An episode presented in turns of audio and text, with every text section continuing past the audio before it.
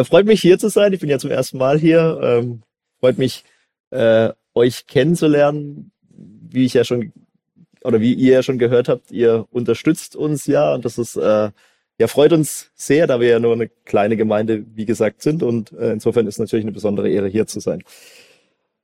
Ich lasse euch mal ein bisschen Anteil an meinem Leben haben und erzähle uns oder erzähle euch mal einen, einen Schwank daraus. Ich bin nicht immer Christ gewesen, sondern erst mit 18 zum Glauben gekommen. Also muss sagen, zwei Jahre, nachdem ich dann meinen Glauben an Jesus gefunden hatte, hatte ich dann aber so eine grobe Ahnung davon, wie man sich als Christ so verhält. Es gibt ja immer gewisse Etikette in irgendeiner Clique und so weiter, die man dann erstmal kennenlernen muss. Äh, wie verhält man sich? Was, was sind so die Do's und Don'ts? Ähm, was man alles tut und was man sozusagen lieber lässt. Besonders aber meinte ich zu wissen, dass es einen merklichen Unterschied im Charakter eines Gläubigen geben muss. Natürlich im Vergleich zu jemandem, der Jesus nicht kennt. Also bin ich dann mit diesem Verständnis äh, auf ein christliches Missionsschiff gegangen und da war ich dann ungefähr 20, also kurz nach dem Abi. Und ihr könnt mir glauben, wenn man dann so zweieinhalb Jahre auf engstem Raum mit äh, 350 Christen lebt, dann lernt man sich ziemlich gut kennen und nach einer Weile bemerkt man dann, was der Unterschied zwischen Christ und Christ ist. Ich habe auch einige Freunde da gehabt und einer meiner besten Freunde war eben so ein Christ. Ähm, er war an Bord, wie wir alle, weil er an Jesus glaubte und weil er seinen Glauben natürlich mit anderen Menschen teilen wollte. Ähm, und er hatte noch die Besonderheit, also die meisten von uns waren da ohne irgendeine besondere Ausbildung oder ohne irgendwas, aber er war schon Ticken älter und war da als Deckoffizier. Hatte, wie wir alle, auch kein Geld dafür bekommen. Er war aber auch einer dieser Christen, sagen wir es mal so, der sich nicht in jeglicher Hinsicht immer redlich, redlich verhalten hat.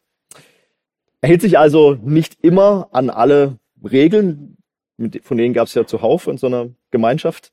Ähm, gab zum Beispiel nächtliche Ausgangssperren aufgrund von Nachtruhe.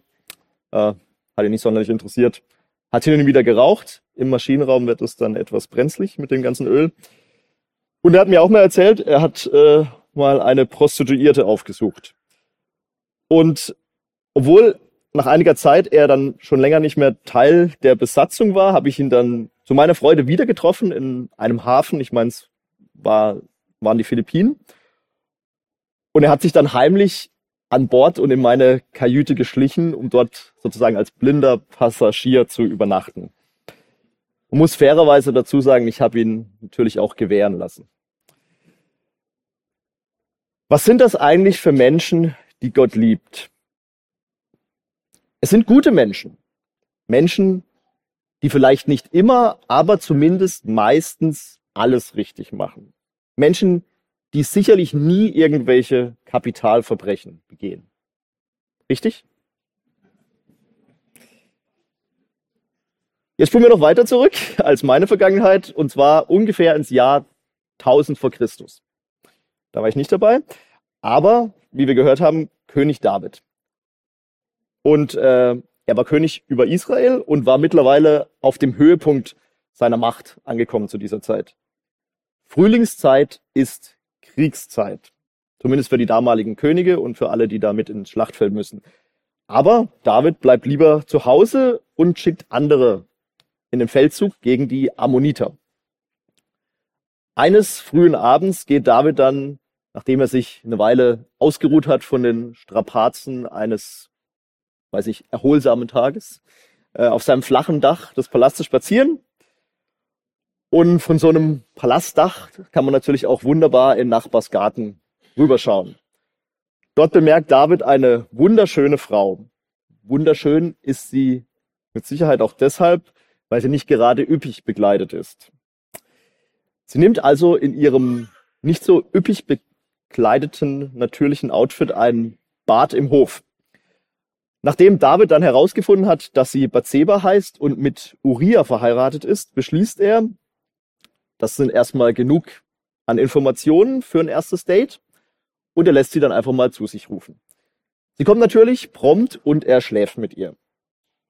Muss jetzt hierzu anmerken, dass ein König aufgrund seiner Macht äh, natürlich immer irgendwelche Ersch Entscheidungen erzwingen kann, aber ich glaube nicht, dass es hier nur von einer ein, von einem einseitigen äh, Agreement äh, auszugehen ist. Also man kann jetzt hier meines ja meines Empfinden nach nicht von einer Vergewaltigung sprechen. Wie dem auch sei, ähm, nach ihrem Zusammentreffen geht Bathseba also wieder, als wäre nichts gewesen, in ihr Haus zurück. Nach einiger Zeit bemerkt sie aber, dass gar nicht alles so ist, wie es war, sondern sie ist schwanger geworden. Und sie lässt es natürlich gleich den König David wissen. Kaum hat er die Nachricht erhalten, lässt er ihren Mann Uriah, der sich anders als David im Krieg befunden hat, vom Schlachtfeld zu sich rufen.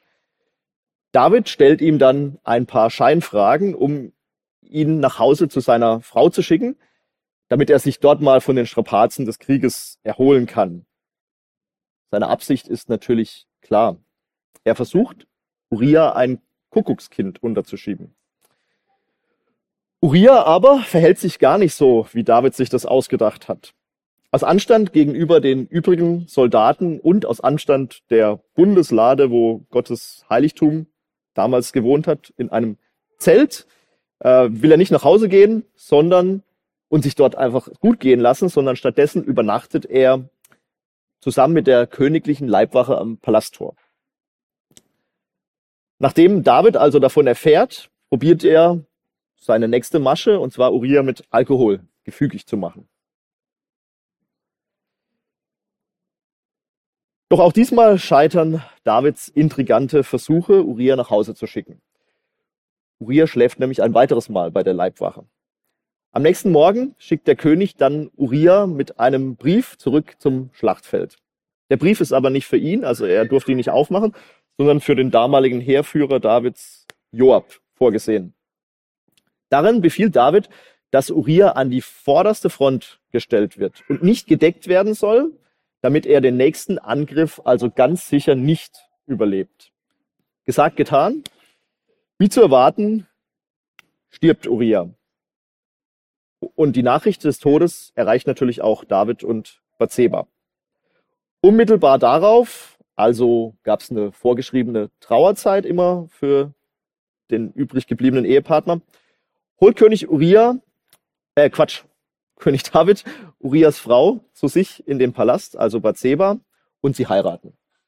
Ganz so wie geplant.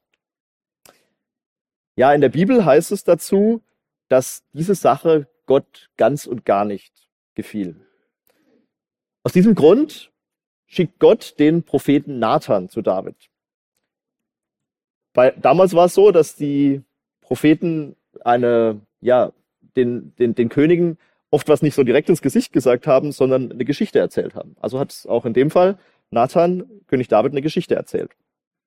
Und in dieser Geschichte äh, geht hervor, dass David gegen drei von Gottes zehn bekannten Geboten verstoßen hat. Erstens, du sollst nicht die Frau deines Mitmenschen begehren, was er ja auf dem Flachdach getan hat, als er in den Nachbarsgarten geschaut hat.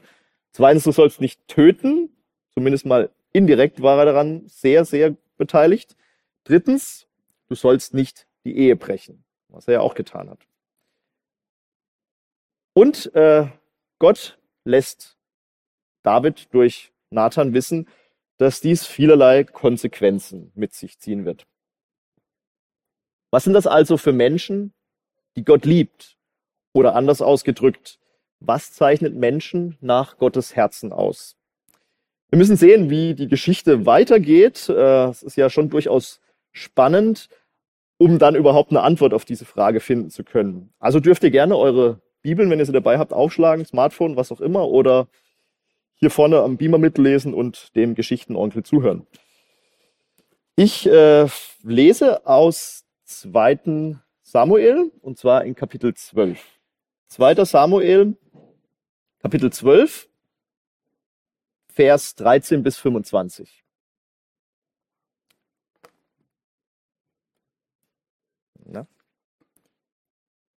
Da sagte David zu Nathan, ich habe den, gegen den Herrn gesündigt. Und Nathan sagte zu David, so hat auch der Herr deine Sünde hinweggetan.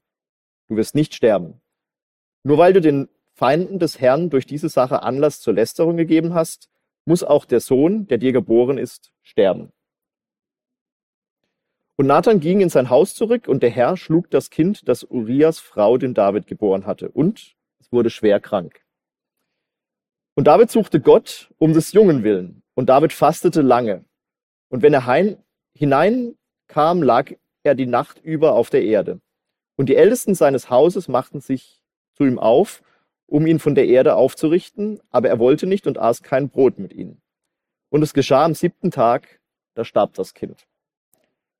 Und die Knechte Davids fürchteten sich, ihm zu berichten, dass das Kind tot sei, denn sie sagten sich, siehe, als das Kind noch am Leben war, haben wir zu ihm geredet, und er hat nicht auf unsere Stimme gehört. Wie könnten wir jetzt zu ihm sagen, das Kind ist tot? Er würde Unheil anrichten. Und David sah, dass sein Kind, äh, dass seine Knechte miteinander flüsterten. Da merkte David, dass das Kind tot war. Und David sagte zu seinen Knechten, ist das Kind tot? Sie sagten, es ist tot. Da stand David von der Erde auf, wusch sich und salbte sich und wechselte seine Kleider und ging ins Haus des Herrn und warf sich vor ihm nieder. Dann kam er in sein Haus zurück und verlangte zu essen. Und man setzte ihm Brot vor und er aß. Da sagten seine Knechte zu ihm, was ist das für eine Sache, die du tust? Als das Kind lebte, hast du seinetwegen gefastet und geweint. Sobald aber das Kind gestorben war, bist du aufgestanden und hast gegessen. Da sagte er, als das Kind noch lebte, habe ich gefastet und geweint, weil ich mir sagte, wer weiß, vielleicht wird der Herr mir gnädig sein und das Kind bleibt am Leben. Jetzt aber, da es tot ist, wozu sollte ich denn fasten? Kann ich es etwa noch zurückbringen? Ich gehe einmal zu ihm, aber es wird nicht zu mir zurückkehren. Und David tröstete seine Frau Bathseba, und er ging zu ihr ein und lag bei ihr. Und sie gebar einen Sohn, und er gab ihm den Namen Salomo. Und der Herr liebte ihn, und er sandte durch den Propheten Nathan hin, und der gab ihn, ihm den Namen Jedidja wegen des Herrn. Also soweit die Textstelle. Damit wird also durch den Propheten Nathan klar, dass er große Schuld auf sich geladen hat. Bisschen komisch, dass er dafür einen Propheten braucht, aber sei es drum nicht nur große Schuld, er hatte eigentlich den Tod verdient. Als erste Reaktion darauf zeigt er deshalb tiefe, ehrlich und echt empfundene Reue. Dass David hier nicht nur lapidar bekennt, dass er einen Fehler gemacht hat, sehen wir spätestens in Psalm 3, äh, 32, wo er Gott seine Sünde in allen Dimensionen, äh, also seine Sünden in allen Dimensionen begreift. Dieses Verständnis von Reue spiegelt das hier verwendete Wort von ich habe gesündigt wieder. Also wir sehen durch Vers 32, was damit David damit meint, wenn er davon redet, ich habe gesündigt. Also diese tief empfundene Reue. Auch der Prophet scheint Davids Herzenshaltung wahrzunehmen. Er bestätigt dem König nämlich, dass das Todesurteil, das er eigentlich verdient hat, nicht vollstreckt wird. Der Herr hat deine Sünde hinweggetan. Du wirst nicht sterben, heißt es in Vers 13. Ganz kurzer Satz nur, aber wie ich finde, wunderschön hier zu beobachten, dass bereits, wir befinden uns ja im Alten Testament, also dem Teil der Bibel, an dem Jesus noch nicht als Mensch auf die Erde gekommen ist, dem Teil, von dem man hauptsächlich denkt, es geht um Vergeltung und so weiter. Aber hier im Alten Testament merken wir, wie die Gnade Gottes durchblitzt. Und der stellvertretende Tod Jesu am Kreuz tatsächlich irgendwie die Dimensionen von Raum und Zeit durchsprengt und wie am Anfang der Bibel mit derselben Liebe abgeholt werden, die wir vom Ende her kennen und gewohnt sind. Im nächsten Vers sehen wir, dass die Sache aber noch lange nicht erledigt und überstanden ist. Nathan verkündet, dass der gerade geborene Sohn aufgrund von Davids Sünde sterben soll. Die Frage, die wir uns nun stellen können, wieso gibt es denn nun noch eine Strafe, wenn die Sünde doch hinweggetan ist? Wir haben ja gesehen, David hat es auch ernsthaft bereut. Nun die Todesstrafe, die ja, wie, wie wir gehört haben, David eigentlich laut 3. Mose 20 droht oder die er verdient hätte, wurde zwar hinweggetan, was wir in Vers 13 sehen, und somit ist dann der Sohn äh, von David, der sterben muss, auch nicht wirklich eine Strafe für das, was David getan hat. Jetzt ist aber die Frage, ja, warum stirbt er dann? Nun, in der Natur der Sünde liegt es, dass vergebene Schuld trotzdem Konsequenzen haben kann. Blödes Beispiel, wie gesagt, hinkt ein bisschen, aber trotzdem, um es deutlich zu machen, wenn eine Frau während ihrer Schwangerschaft raucht und später einsieht, dass es falsch war und Gott um Verzeihung bittet, ist die Sünde in Anführungszeichen hinweggetan, aber die Konsequenzen, dass das neugeborene Kind vielleicht irgendeine Behinderung haben wird oder einen Schaden erleiden wird, kann immer noch eintreten. Konsequenzen sind also nicht zwangsläufig ausgelöscht mit dem Vergeben der Sünden. Nun, was sind das also für Menschen, die Gott liebt?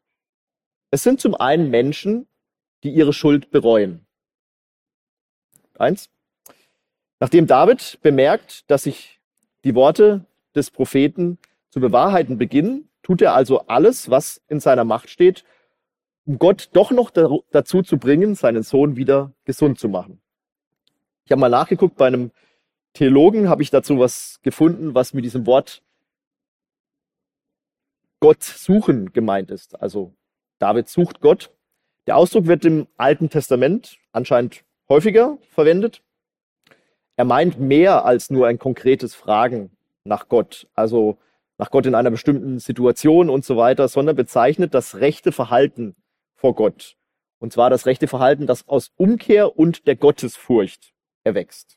Also man sieht wieder, ganz viel ist darin äh, vorhanden in diesem einzelnen Ausdruck er sucht Gott. Das, was David also jetzt nun zuvor mündlich ausgedrückt hat, er möchte seine Schuld bereuen, bekommt, kommt aber jetzt im Verlauf der Geschichte im wahrsten Sinne des Wortes Hand und Fuß. Er legt nämlich alle Zeichen der Ernsthaftigkeit seiner Bitte an den Tag, indem er hart fastet. Er legt sich nachts auf die blanke Erde. Diese Bußhaltung des Königs muss also so stark gewesen sein, dass der gesamte Palast das mitbekommt. Die sogenannten Ältesten des Hauses machen sich also große Sorgen um David, machen sich Sorgen um seine Gesundheit. Aber dieser lässt sich nicht davon abbringen, Gott zu suchen. An diesem Beispiel kann man gut erkennen, wie wichtig Gott die innere Herzenshaltung eines Gläubigen ist. Vergleichen wir mal David mit einem anderen König, und zwar dem ersten König, König Saul. Da muss man sagen, auch er hat um Vergebung ähm, gebeten, dass er gesünd, gesündigt hat. Aber wie wir an den Geschichten im Alten Testament feststellen, sucht er lieber Menschen, vor denen er eine Show abziehen kann, als dass er Gott sucht. Also eine fundamental andere Einstellung, eine fundamental andere Herzenshaltung. Am Ende hilft dem Kind jedoch all das Bemühen seines Vaters nichts, denn die Konsequenzen sind eingetreten und sein Sohn stirbt. Die Knechte des Königs befürchten in Vers 18 wohl, dass er sich irgendwie umbringen könnte, da sein Kind nun tot ist. Also sie sagten, er könnte irgendwas Komisches tun. David verhält sich aber auch wieder komplett konträr zu dem, was damals so an der Tagesordnung war und komplett zu, konträr zu dem, wie es heute üblich ist, wenn man gerade einen seiner Liebsten verloren hat. Zumindest bin ich da sehr stutzig geworden, als ich gesehen habe, wie sich David in dieser Geschichte hier verhalten hat. Menschen, die Gott liebt, suchen Gott. Die Knechte des Königs wundern sich nun wirklich sehr über Davids ungewöhnliches Verhalten. David hingegen erklärt ihnen wie selbstverständlich, dass es keinen Sinn mehr macht, weiter zu fasten, denn das Kind ist ja bereits tot.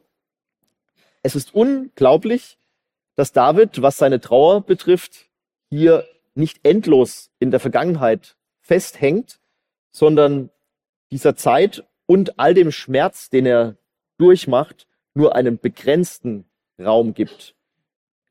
Dieses Verhalten von David kann für uns schon eine Blaupause sein und hat hohe Relevanz für uns heute. Wenn man sieht, wie viele Christen aufgrund eines schlimmen Verlustes, irgendeines Schmerzes irgendwie in der Vergangenheit festhängen. Es ist ja völlig selbstverständlich. Wir alle sind so. Aber manchmal werden wir auch bitter und wollen mit Gott einfach nichts mehr zu tun haben. Er wendet nicht alles zu jeder Zeit zum Guten. So sehr dies natürlich auch mein Wunsch ist, für euch, für uns alle als Christen, kann ich uns das nicht versprechen. Wir müssen zur Kenntnis nehmen, dass wir Teil dieser irdischen gefallenen Welt sind und zu unseren Lebzeiten bestimmt noch einiges an Leid erfahren werden. Gleichermaßen lässt sich David von seiner vergangenen Schuld nicht sein Leben bestimmen und verfällt auch nicht in irgendeine Depression, die ihn irgendwie handlungsunfähig macht. Stattdessen handelt er sofort und wirft sich vor Gott nieder. Also komplett konträres Verhalten. Dieses Niederwerfen vor Gott ist Zeichen einer echten Anbetungshaltung. In Situationen, wie sie David erlebt hat, kann auch uns diese vorgelebte, echte Anbetungshandlung wieder handlungsfähig machen. Das Buch Hiob ähm, bietet auch im, Alten Testament, auch, auch im Alten Testament bietet so ein Beispiel dafür.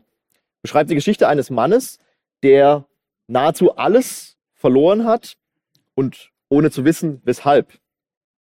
Hiob hadert deshalb sehr mit Gott, klagt ihn an und am Ende offenbart sich Gott ihm, spricht mit ihm gibt ihm aber keinerlei Erklärungen ab, warum er, durch was er denn dieses Unheil überhaupt verdient haben könnte.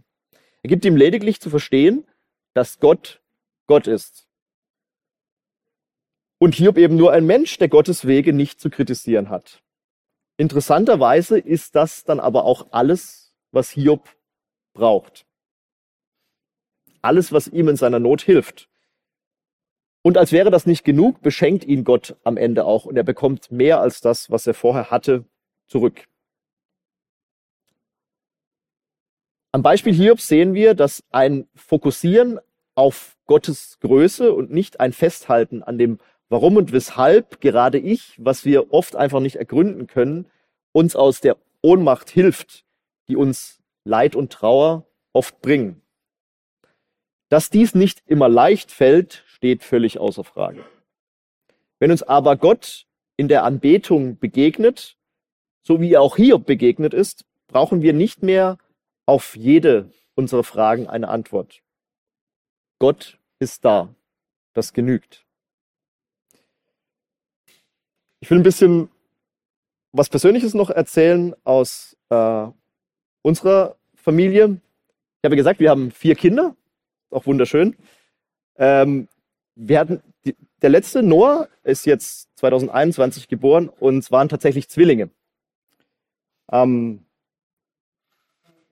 sein Bruder David ist, hat tatsächlich nur einen Tag gelebt, also ist relativ kurz nach der Geburt gestorben. Wir wussten, dass es eine schwere Geburt wird. Wir hatten aber, es gab auch eine Operation im Bauch ähm, bei meiner Frau, aber wir hatten allen Grund zur Hoffnung, dass es Gott zum Guten wenden wird. Ich war, wir waren als Familie auch die, die Ältesten unserer Kinder, verständlicherweise unendlich traurig. Doch das größte Geschenk, das Gott mir dann während dieser Zeit in all dieser Trauer gegeben hat, war die Zeit der Verabschiedung im Krankenhaus. Ich durfte bei meiner Frau sein, also nachdem alles passiert ist. Ich durfte dort mit übernachten, ihr zur Seite stehen es war deshalb so ein großes Geschenk. Wir hatten nichts geplant. Äh, ich hatte auch irgendwie, weil wir wussten ja nicht, was wird passieren. Ich hatte mein Handy dabei und wir haben einfach Lobpreislieder abgespielt und auch wieder ohne zu planen sind wir in eine Anbetungshaltung gefallen. Mitten in der Nacht im Krankenhausbett. Ähm, ich habe dann die Lieder abgespielt, meine Frau hat zugehört, keiner von uns hat irgendwas gesagt. Niemand brauchte etwas zu sagen. Außer meine Frau, die hin und wieder gesagt hat, mach mal leiser, wir wecken sonst die Nachbarn.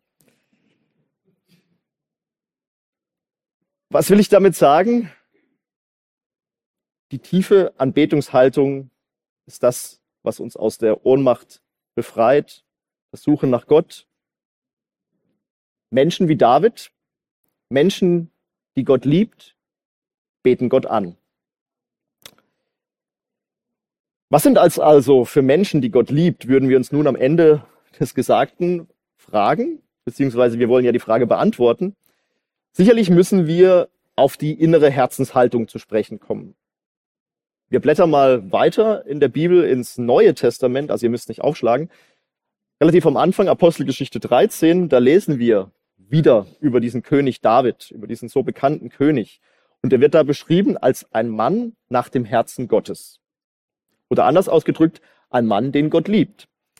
Was bedeutet es nun, die rechte Herzenshaltung zu, zu haben oder ein Mensch zu sein, den Gott liebt? Wir haben festgehalten, dass Menschen, die Gott liebt, ihre Schuld bereuen. David war kein sündloserer Mensch als du und ich. Vielleicht eher im Gegenteil, wie wir heute gesehen haben. David verstand es, aber wenn er etwas falsch gemacht hatte, dass er seine Sünden bekennen und auf ernsthafte, ehrliche Weise bereuen musste. Auf die Form kommt es hierbei nicht an und darum geht es mir auch nicht. Ob du sitzt, kniest oder stehst, wie heute im Lobpreis, ist völlig egal. Hauptsache, du bringst es ernsthaft vor Gott. Als nächstes haben wir gesehen, dass Menschen, die Gott liebt, Gott suchen. Und zwei, wenn wir bemerkt haben, dass wir etwas falsch gemacht haben und unsere Sünde bereut haben, müssen wir auch umkehren von unserem Weg, also einen anderen Weg einschlagen. Weggehen von dem Weg, der uns in die Irre geführt hat. Eine schlechte Gewohnheit beispielsweise können wir durch wiederholtes Einüben der neuen Gewohnheit ablegen. Ich weiß, hört sich wieder leichter gesagt an als getan. Falls es Menschen gibt, die wir verletzt haben, sollten wir uns auch bei ihnen entschuldigen. Und nicht so tun, als seien wir die heiligsten von allen, nur weil wir uns bei Gott entschuldigt haben. Wenn dies uns schwerfällt, haben wir wahrscheinlich etwas richtig gemacht. Buße ist auch immer eine kostspielige Angelegenheit. Der letzte Punkt lautet, Menschen, die Gott liebt, beten Gott an. Wir konnten sehen, dass echt gelebte Anbetungshaltung Menschen aus Ohnmachtssituationen und Unfreiheiten befreien kann, weil der Fokus weg vom Problem und hin zu Gott gerichtet wird. Ich möchte nun zum Schluss alles nochmal in andere Form packen. Die Frage, was sind das für Menschen, die Gott liebt? Und auch nochmal an meine anfängliche Glaubenszeit erinnern, diesmal bevor ich äh, auf dem Missionsschiff war. Ähm, war wahrscheinlich 18 um den Dreh rum. In meiner Schulzeit äh, wurde ich von einer Mitschülerin, die auch Christ war, zu einem Jugendgottesdienst eingeladen. Und ich hab, kann mich an eigentlich nichts mehr von diesem Jugendgottesdienst erinnern, außer dass der Prediger ein Lied vorspielen ließ. Das Lied habe ich bis heute im Kopf, ist irgendwie hängen geblieben. Und in diesem Lied, ich stelle euch kurz vor, um was es da geht. Das Lied handelt von einem Mann, der anscheinend nicht besonders viel über den christlichen Glauben weiß. Er hat sein alltägliches Leben vor sich und droht unter dieser Last irgendwie zu zerbrechen. Er stöhnt, wenn er seinen Arbeitsweg äh, nach Hause begeht und ihm fällt wie jeden Tag das große Klostergebäude am Wegesrand auf. Er lässt also seinen Gedanken freien Lauf und kommt ins Träumen. Er träumt davon, wie es wohl wäre, an so einem ruhigen, zurückgezogenen Ort zu sein. Und zwar an einem Ort wie diesem Kloster. Dort würde man doch sicherlich Friede, Ruhe und irgendwie Lebenssinn finden. Diese Menschen müssen besonders sein, heiliger als ich, die Dinge einfach besser auf die Kette kriegen. Wie es der Zufall so will, kommt just in diesem Moment ein Priester aus dem Kloster heraus und spricht äh, den Mann an. Und der Mann fragt den Priester schon fast verzweifelt, was unterscheidet euch, die ihr in dem Kloster wohnt, denn eigentlich von uns, in Anführungszeichen, normalen Menschen? Sag's mir doch bitte. Der Priester gibt ihm daraufhin aber eine eher enttäuschende Antwort und sagt ihm, wir fallen hin und stehen auf. Wir fallen hin und stehen auf. Der Mann hat sich wohl irgendwie mehr von der Antwort erhofft, aber irgendwann hat er verstanden, äh, was der Priester damit gemeint hat und sieht auf einmal alles in einem anderen Licht. Sein Leben beginnt sich zu erhellen.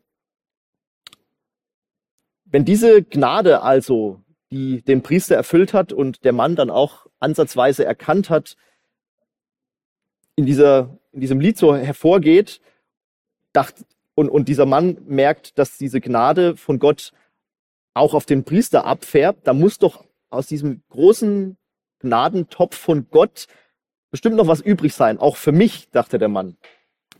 Und nicht nur für mich, sondern auch für den Rest der Welt. Denn wir alle, also alle Menschen, wir fallen hin und stehen auf. Es war also nochmal eine andere Perspektive auf die Frage, was sind das für Menschen, die Gott liebt.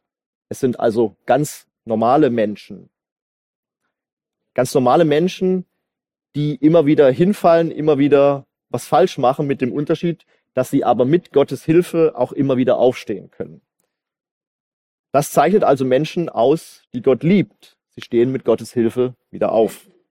Ich möchte dich, euch also heute ermutigen, strebe danach, genauso eine Herzenshaltung wie König David zu haben. Lebe wie ein Mensch nach dem Herzen Gottes und übe dich in den äh, drei Punkten, die wir heute aus der Predigt herausgearbeitet haben, übe dich in der kommenden Woche im bewussten Bereuen deiner Fehltritte. Ich möchte dich ermutigen, in deiner echten Herzenshaltung Gott zu suchen und ich möchte dich ermutigen, Gott von ganzem Herzen anzubeten, gerade auch dann, wenn es wirklich schwer zu fallen scheint. Amen.